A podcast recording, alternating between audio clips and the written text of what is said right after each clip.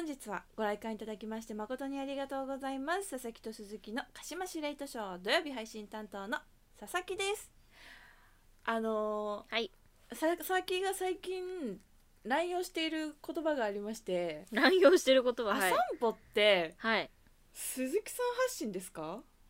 あーでもまあ一回私多分朝の散歩で朝散歩配信しましそたけどそれ以前にもしかしたら誰かがやってるかもしれないしでも知らないですね。その時は普通に「朝散歩」っていうワードが自分の中に降ってきたのでやりましたけどうんうん。その後なんか別の誰かも「朝散歩」って言ってたしなんかみんなが使ってる言葉なんかなとか思ってあんま気にしてなかったですけど。まあそうです、ね、私さその、はい。鈴木さんの朝のお散歩配信はいはい。のタイトルを見て、なんてなんて画期的なワードなんだと思って。まあねあの短い言葉で全てを伝えてるよね。そうそうそうそう。確かに。そう。我ながらいいなと思った。やそうその言葉をはいはい。見てからめっちゃ自分の中でその言葉を乱用していて、はいはいはい。まあ佐々木さんお散歩好きだもんえそうそうそう。佐々木お散歩好きだからちょうどいいってなって、ちょうどいいね。確かに。で今日はい。平日なんですけど、はい。はい今日有給消化で休まなきゃいけなかったからお休みなんですよはいはい。で朝からちょっと近くの公園にお散歩に行ってきて、うんうんはい写真をパシャパシャ撮ってあの、まあ、ストーリーとかに投稿したんですけど「うん。うんあ散歩」ってちゃんと書いてたし、うんそう「あ散歩」って言ってんなって思った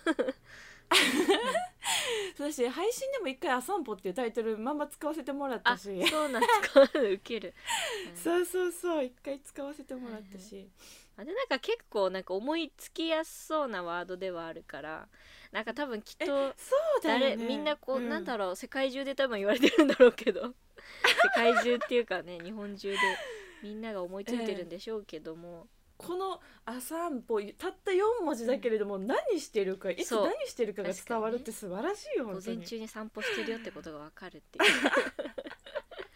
確かにね。めっちゃ面白いと思って、い。やまあでも散歩は鈴木よりも佐々木さん向けの言葉っていうか鈴木はなんか朝に散歩するのマジでレア体験すぎるからあしかも結構早朝だったんでその時は。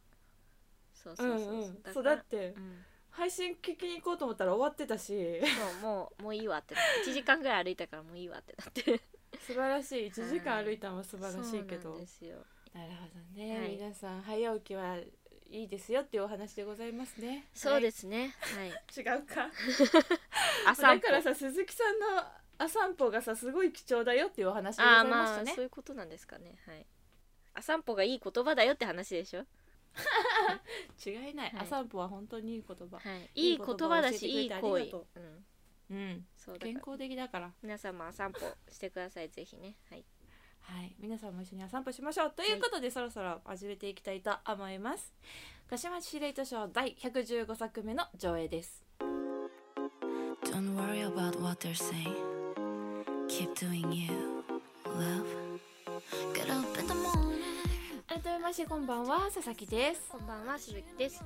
私久しぶりに映画館で映画見て。おえやっぱ映画館で映画見るって素晴らしいなと思って。改めてね。ただそうそうそう。ただ私マジではい。誰かと一緒じゃないと映画館行けないんですよね。うん。なんでと言われたらわかんないんだけれどもでもいやもう大人だし一人映画デビューしたいなっていう欲が。なるほどね。えでもできないの。ファンタスティック・ビースト見まあしたファンタスティック・ピースね。はい。Yes なんかあのコーダをさ一緒に見たいって話をしたじゃないですか。こうだねこうはい。だ最近よく聞くんだよそうもうな、早く見たすぎてもう、うん。もう一人で行っちゃおうかなって思ってる。なんかなかなか二人でさ時間合わないしさ。うん。ちょっと早く見たい。早く見させてってなってる今。行ける日あるかないつかちょっと本当にスケジュール詰め詰めしたいですけど、でも二人で大号泣しそうだよね映画館でいや絶対すると思う。私も一人で映画見に行ったことないです。うん。あないんだ。ないですね。本当？行こっかな来週私一人映画。えいいと思う。一人映画っていいと思うんですよね。なんか平日とか人少なそうだし。そうなの。私さ来週もさ平日休みがおう1日あるからちょっとそこいいでじゃないデビューしちゃおうかな。えちなみに何日ですか？何曜日ですか？木曜日。休み？仕事？木曜日でしょ。いけいけちゃいますね。えあコーダ見に行こうよ。コーダ見に行きましょう。え行っちゃ いや全然。26うまあちょっと来週木曜日映画行く予定でちょっとスケジュール組みましょうや、はいわかりました。いいですね。映画見に行きたいですけでですね、あの皆さんもおすすめの映画あったら教えてください、っていうお話ですね。はい。というわけでですね、早速一つ目のコーナーに参りたいと思います。はい。えー5月18日は言葉の日ということで今月は言葉についてトークしていきたいと思います、今週のテーマは新たに出会った言葉でござい新ます。たに出会った言葉。はいそう。まあオープニングでもさ一番最初にも喋ったけど、うん。私はアサンポは本当に最近出会ったニューワードですね、そうですね。マあ散歩はそうでしょうね本当に、ね。うん。確かに。私はあとはなんか最近あの、はい。堂村理由っていう人の曲をよく聞くんですけど、はいはいはい。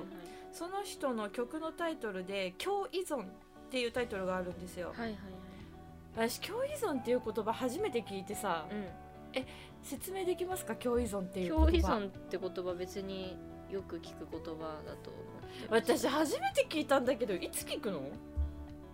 えうちの親とか共依存だなって思ってますよ。お互いに依存し合ってるってことでしょ？えそうなの？え私もさなんかうんお互いに依存し合ってるんだなって思ってたんでっていう意味なんだろうなって勝手に思ってたんですけど、はいはい。い一応さ共依存ってなんだろうと思って調べてみたんです、はいはい。したらなんか自分の価値を、はいはい。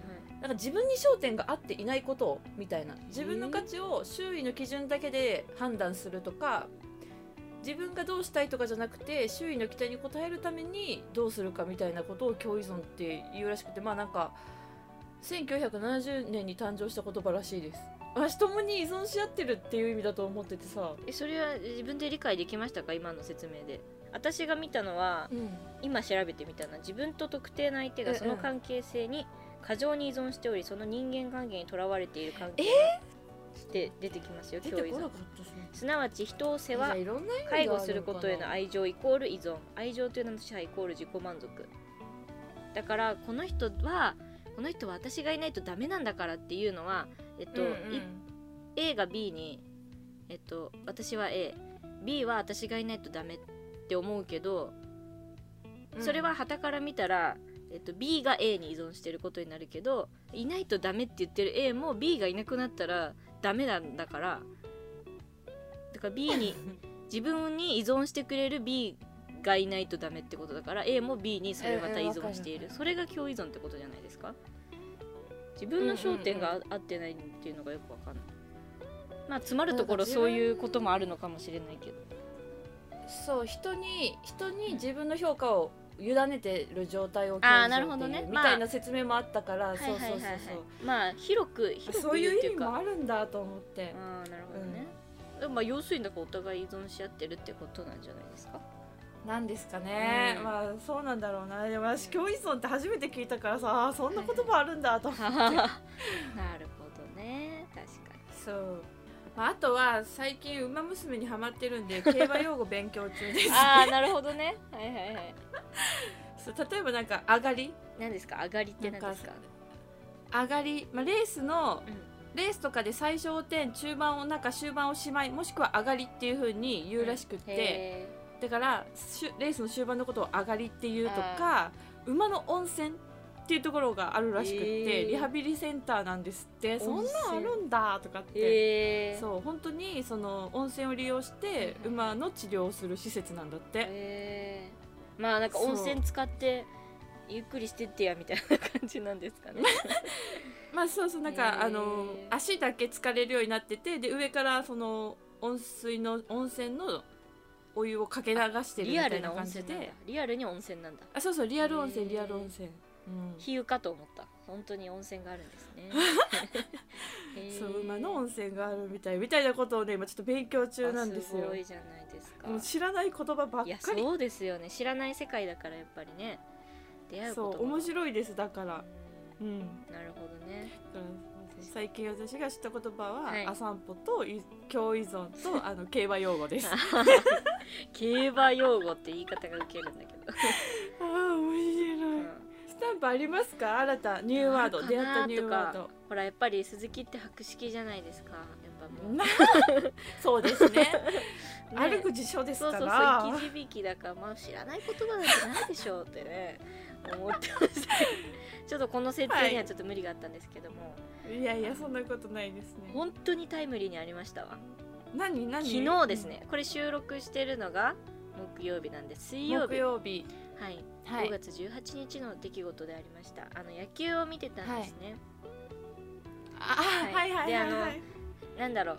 あの映像じゃなくてあの経過経過情報を見れるサイトがねあるんですけどもあのそこで、まあ、見てたんですよ。で、はい。なんかその打打ったり、まあ、ボールとかなったらボールって表示が出るし、うん。ストライクとか、まあ、フライとかしたら、なんか右フライとかこう出る出るじゃないですか。でなんかあそっち方向に打ったんだなとか、見るじゃないですか実況実況っていうかその経過情報を見てたんですよ。うん。はい。そしたらなんか、まあ、点を取ったシーンだったんですけどうん。なんて書いてあったかちょっとなんか読みがわかんないんで全然違ってる可能性はあるんですけど、漢字をそのまま読むと「一一ギダ野戦」「一ギダ野戦」っていう漢字が出てきて、うん。何みたいな漢字5文字。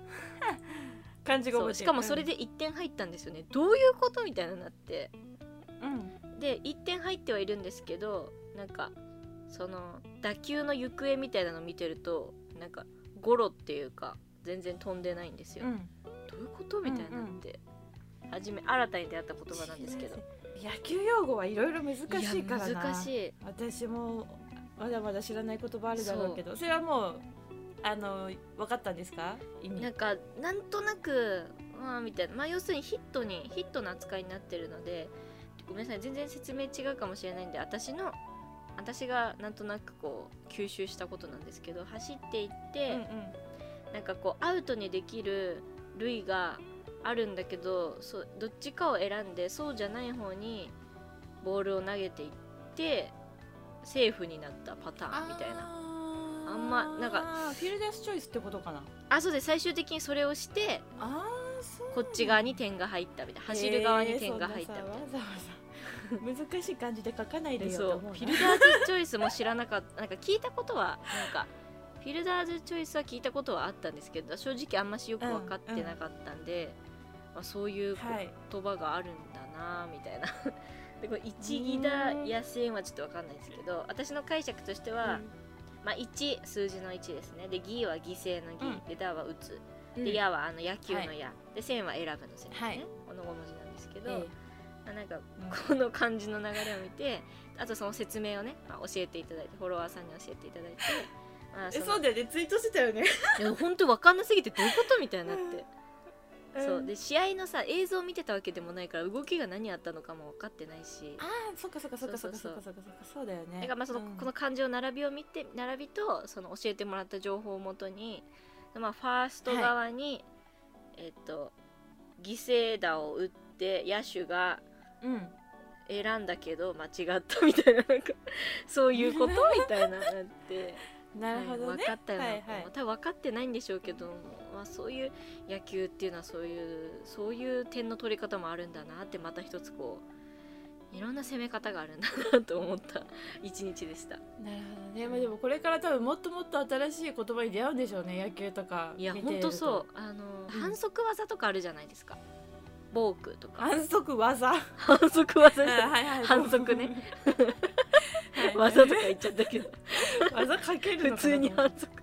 普通の反則ですけど、まあ、あれも知らないし、反則ってそんな毎日毎日の試合で出るもんじゃないから、出たそうだよ時に、ね。なんちゃらとか言われて、何みたいななることがあると思う。うんうん。これから先ね新しい言葉に出会うと思うんですけど、まあ、でも知らないことがあるってやっぱ楽しいなって思いますね、楽しいですね、うん。調べちゃうしね。自分の知識が増えるとても楽しいことである、そう。はい。まだまだ知らないこといっぱいあるんだなって思うとワクワクしますよね、素敵うん。はいこれからもさすがいろんなこと。歩く辞書歩く辞書自己評価高いとかいうレベルじゃないのね。はい。まあね私も 日々、はい。日々日々勉強です。もう知らない言葉しかないんで。いやもう最近最近自分の中で、はい。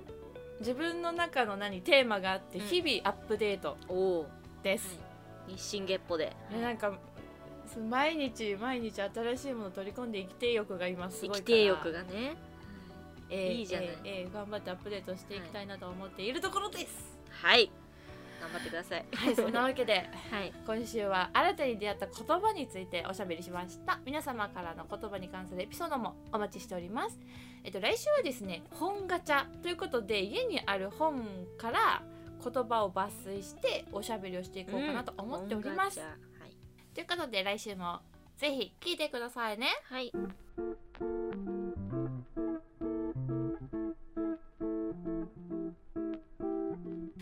れではここで一曲、えー先ほどちょっとお話に出てきました堂村隆さんで「キョイソン」です We've known each other for as long as I can remember, and I.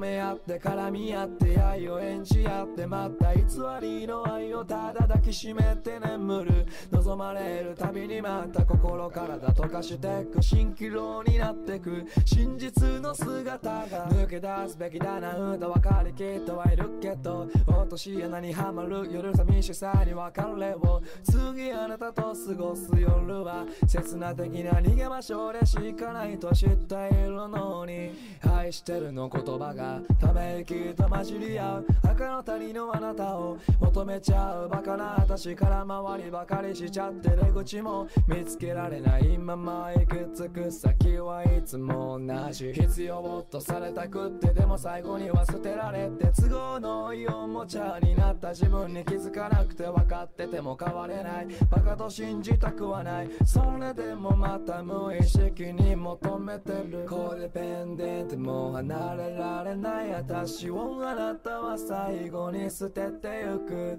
また同じ夜を越え生まれるのは俺ロに今日依存がどうしようと治らない興味を生きる処置法はなくどうにもできぬようにもうよ。告げたとこでまた繰り返すだけだよって分かってるよ。誰よりも自分が一番ダメだなんて言うならば出口を教えてよ。何度探しても歩いては終わるだけ。それならいっそこのまま落ちていった方がいいって。もういいって。無理なもんは無理。佐々木的流行最前線。最前線。えーこのコーナーではさまざまなジャンルでこれ流行ってるんじゃないとか流行るんじゃないというものを佐々木目線で紹介していくというコはいーナーです、第26回目の本日は「ウマ娘」についてお話ししたいと思います。さあ今更とか言わないでください。今私の中で、えーブームなんでございます、はいはいはい。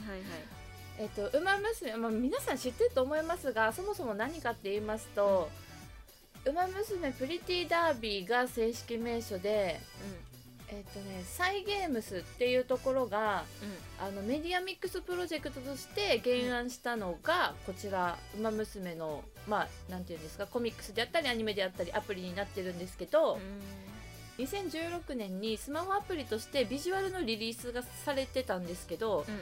結局そのより良いものを提供するためにリリースを延期延期延期ってなって結局アプリがリリースされたのが2021年の2月なんですよ。だから2620あそんな1718ブランクっていうかあの期間があったんだ。へえ。そうなんです。5年越しにリリースされてそんなに。絶対忘れていた人いるでしょでもでもその間にあの、アニメ2018年にはアニメがスタートして、はいコミックスも全然出てったりとかすいるんで。ろいろ進んではいたんですね。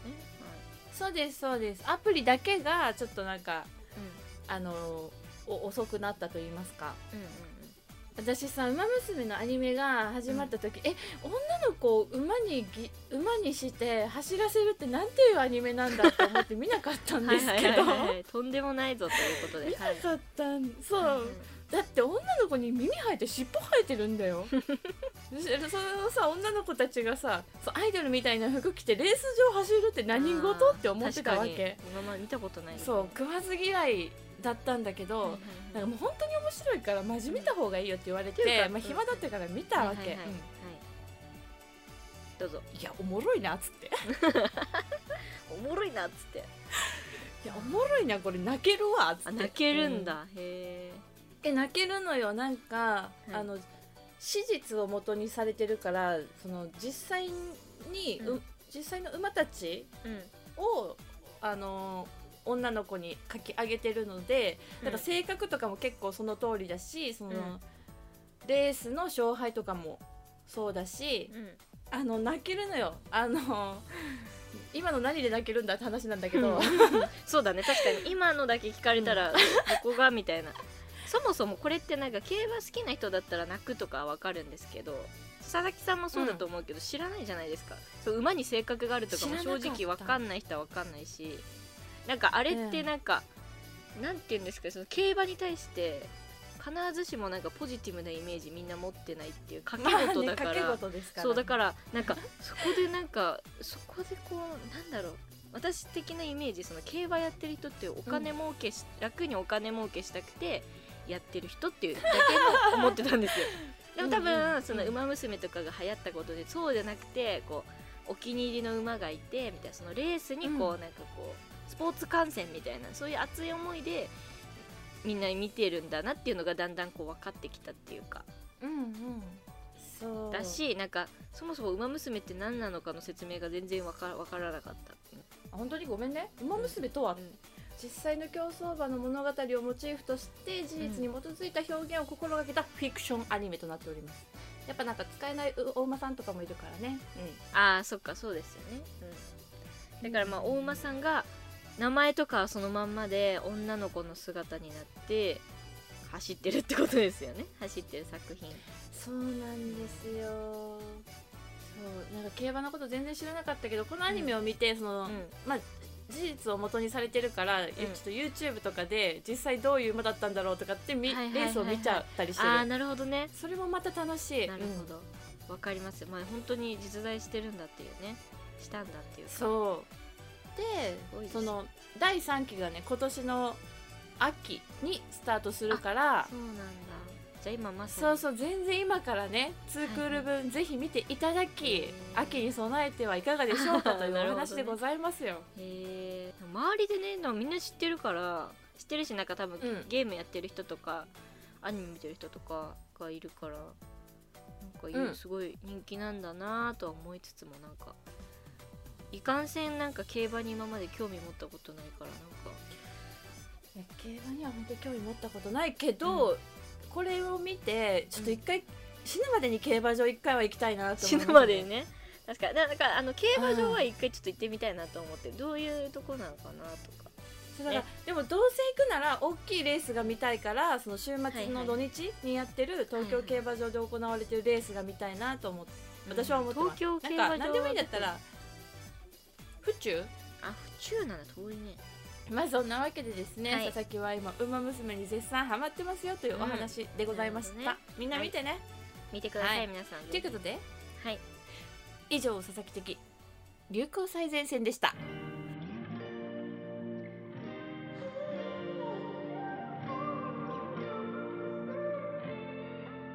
エンディング。うはい。佐々木さ、あのツイッターに花載せがちなんですけど 最近。やっぱはい。佐々木の家の周り花壇めっちゃあっていろんな花があるわけ。で私めっちゃ花載せてるけど毎回違う花だって気づいてもらえてますかねっていう。あーまあ同じ花撮ってるとは思ってないですけど毎回違うなってなんかそこに関して何もネタ尽きないんだよ。すごいね当い。や重い。重い重い。この花はなんとかでこの花はなんとかだったら思って見てないからさ。いつも花あげてるなって思ってるだけだから。えしかもさちょっとずつさ写真撮るの上手くなってない？ちょっとちゃんと見ときますね。あありがとうございます。ごめんなさい。特にあの心揺さぶることはなかったということでありがとうございなんかます。花撮ってるなって思ってた。なんか えあのうん。佐々木さんとそれは花何の花かは自分で分かって撮ってるんですか？いや分かってるわけないじゃん。えじゃあさ違う花かどうか分かんなくない？えだって違う花だもん見た目が。あそっ か。なんかなんかさそっかまあそっか。でもちゃんと形をね毎回覚えててねすごいですね。そうこれは見た花だし前撮ったなっつってやめて、うんうんでもそろそろネタ切れてくるからなんか朝うんとうん。朝バージョン夜バージョンっつってあ夜のお花も撮るんですか？そうそうそう。一回だけ夜バージョンあげましたこの前。そう。マジで。でもやっぱ花見てると心癒されるなって思いますね。お花ってねやっぱすごいですね。お花って見てもらうために生まれてるじゃないですかもはやなんか。うん。なんか花ってどうして自分でこの形と色選んだのかなとか思っちゃうなんかえ思わないの？思わない。思わないか。ちょっとやっぱうちら違うからね。思わない。この子そうこの子たち美人だなで終わるね。うなんでこの色に生まれてたんだろうって思ったことない。だってなんでピンピンクとか多いじゃないですか？お花ってやっぱ。ピンク白黄色赤とか。暖色系、うん。なぜなんか緑色とかを選ばないのかな？みたいなだって葉っぱが緑じゃん。まあそうだね。まあそれなんだろうけどねきっとね。ピンクとか多いじゃんやっぱり。桜ってなんで自分でこの色にしたんだろう、だってとっても可愛い。なわ自分のことをよく分かりすぎてる。この色にしといたらお前らみんな確か下にで見るだろうみたいな。なんか、桜が黄色だったらちょっと違うもんね。うん、そう。まんまと人はさ色と形と魅了されて花見をするわけじゃないですか、桜って確かに。セルフプロデュースがねすごいですよ 本当に。確かに素晴らしいね。そう。ひまわりとかも見てて元気になれるしね。そうそうそうそう。しかもさうん。冬、冬じゃないや。梅雨の時期はなんかちょっと雨っぽいさアジサイとか朝顔とかみたいな水色系がちょっと増えてくるじゃん、うんうん紫とかね。不思議だよね。なんか季節に合わせてんだこいつらってこい今思っつらなたわ確かにな。冬の花はさ赤とかさなんだろうこううん。深い色が多い、雪に映えるね。そうそうそうそう、うん。すごいよね。脳みそあるんと違うかだってって思う頭いいんじゃない？頭いい。なんかさ研究結果でさ頭良さそう。佐々木よりはやばいけどあの赤優しい音楽聴かせてあげると花ってすごいすくすく育ってあのうん。あとあ優しい言葉かわいいねとか元気に咲いてるねとか言うとよく育つらしいんですよ、で逆にそのロック系のなんかガチャガチャした音楽とか、あのうん。バカ野郎とか言ったりすると花はなんかしおりちゃうんですって。同じ環境下で育えてても花すごい。言葉とか音楽をちゃんと感じ取ってるらしいのよ。すごいよね、うん、賢っ。だから佐々木さんも街あ散歩でお花見つけたら今日も可愛いねってこう、声かけてあげたらきっとあなたのファインダーに綺麗に映ってくれると思いますよ確かにうん。ちょっとこれから散歩するとき声かけてみたいと思います。優しい、はい、うんちょっとあんま不審者に思われないようにほどほどにしてもらって確かに。あの人花に話しかけてるっつって。あんま喋りすぎると変な人だと思われちゃうから。ほどほど確かにに確かに。可愛いとかだけ言ってはいほどほどに。はい。分かった、はいはい まあ、皆さんもねお花を見かけたら優しい言葉をかけてあげてください、はい、温かい言葉をかけてください。はい、というわけで、えーこの辺で締めていきたいと思います、この佐々木と鈴木の鹿島司令と少女は皆様からの感想や月替わりコーナーへのお便りをお待ちしております。5月火曜のコーナーは緑の話。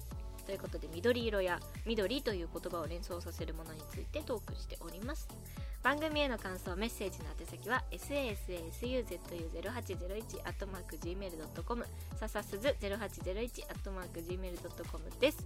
次回は5月24日火曜日夜9時に公開です。ここまでのお相手は佐々木と鈴木でした。本日の上映はこれにて終了です。ご来館ありがとうございました。お別れの曲はこちらジェシーで「Zoom Lights, camera, action. See you looking at my PIC.